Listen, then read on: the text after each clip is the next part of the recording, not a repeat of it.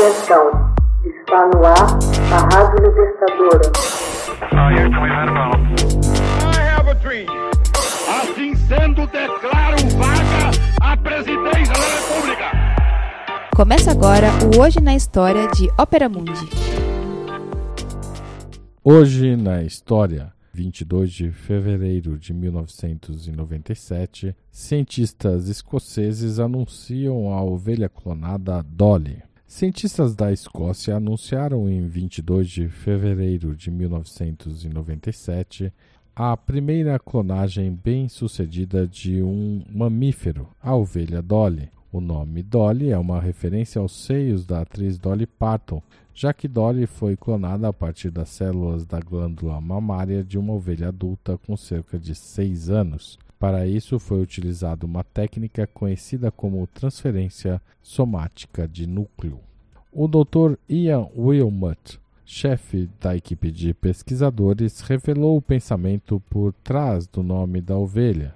Dolly é derivada de uma célula de glândula mamária e nós não imaginávamos um par de seios mais impressionante que o de Dolly Parton. Dolly foi criada no Instituto Roslin, em Edimburgo, e havia nascido, na verdade, em 5 de julho de 1996. Só em fevereiro de 97, no entanto, sua chegada foi revelada. Dolly foi o primeiro mamífero a ser clonado com sucesso a partir de uma célula adulta. Clonagens anteriores eram realizadas a partir de células embrionárias. O nascimento da ovelha foi anunciado como um dos mais significativos avanços científicos da década, embora pudesse despertar animadas controvérsias éticas. Cientistas escoceses clonaram o animal introduzindo o DNA de uma única célula de ovelha num óvulo e o implantaram numa mãe de aluguel. Tinham em mãos, no dia do anúncio, uma saudável ovelha de sete meses, Dolly, que era uma cópia genética exata do animal da qual fora retirada uma única célula. Testes de DNA revelaram que Dolly era idêntica à ovelha que havia doado a célula retirada de seu úbere, sem parentesco com a mãe de aluguel.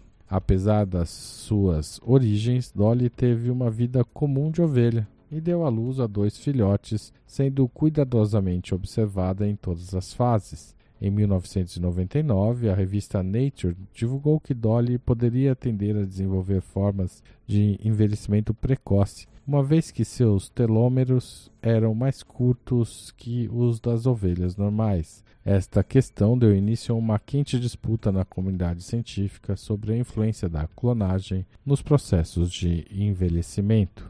Em 2002, Dolly passou a sofrer um tipo de artrite degenerativa, o que foi interpretado por alguns setores como um sinal do envelhecimento. Ela foi abatida em fevereiro de 2003 para evitar uma morte dolorosa por infecção pulmonar incurável.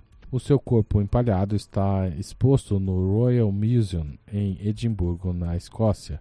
Segundo os cientistas, a clonagem permitiria o estudo de doenças genéticas para as quais não há atualmente cura e o rastreamento dos mecanismos envolvidos. A pesquisa publicada na Nature seguiram-se outros êxitos da equipe de Edimburgo na clonagem de embriões de carneiros. A companhia que adquiriu os direitos de pesquisa, a PPL Therapeutics, afirmou que Dolly ajudaria a avançar na compreensão do envelhecimento e da genética e levaria à produção de medicamentos mais baratos. No entanto, a clonagem de Dolly levantou dilemas morais em meio a temores de que a técnica poderia ser usada na clonagem de seres humanos. Hoje na história, texto original de Max Altman, locução Haroldo Cerávulo, gravação e edição Laila Manoeli. Você já fez uma assinatura solidária de Opera Mundi? Com 70 centavos por dia, você ajuda a imprensa independente e combativa. Acesse www.operamundi.com.br/apoio.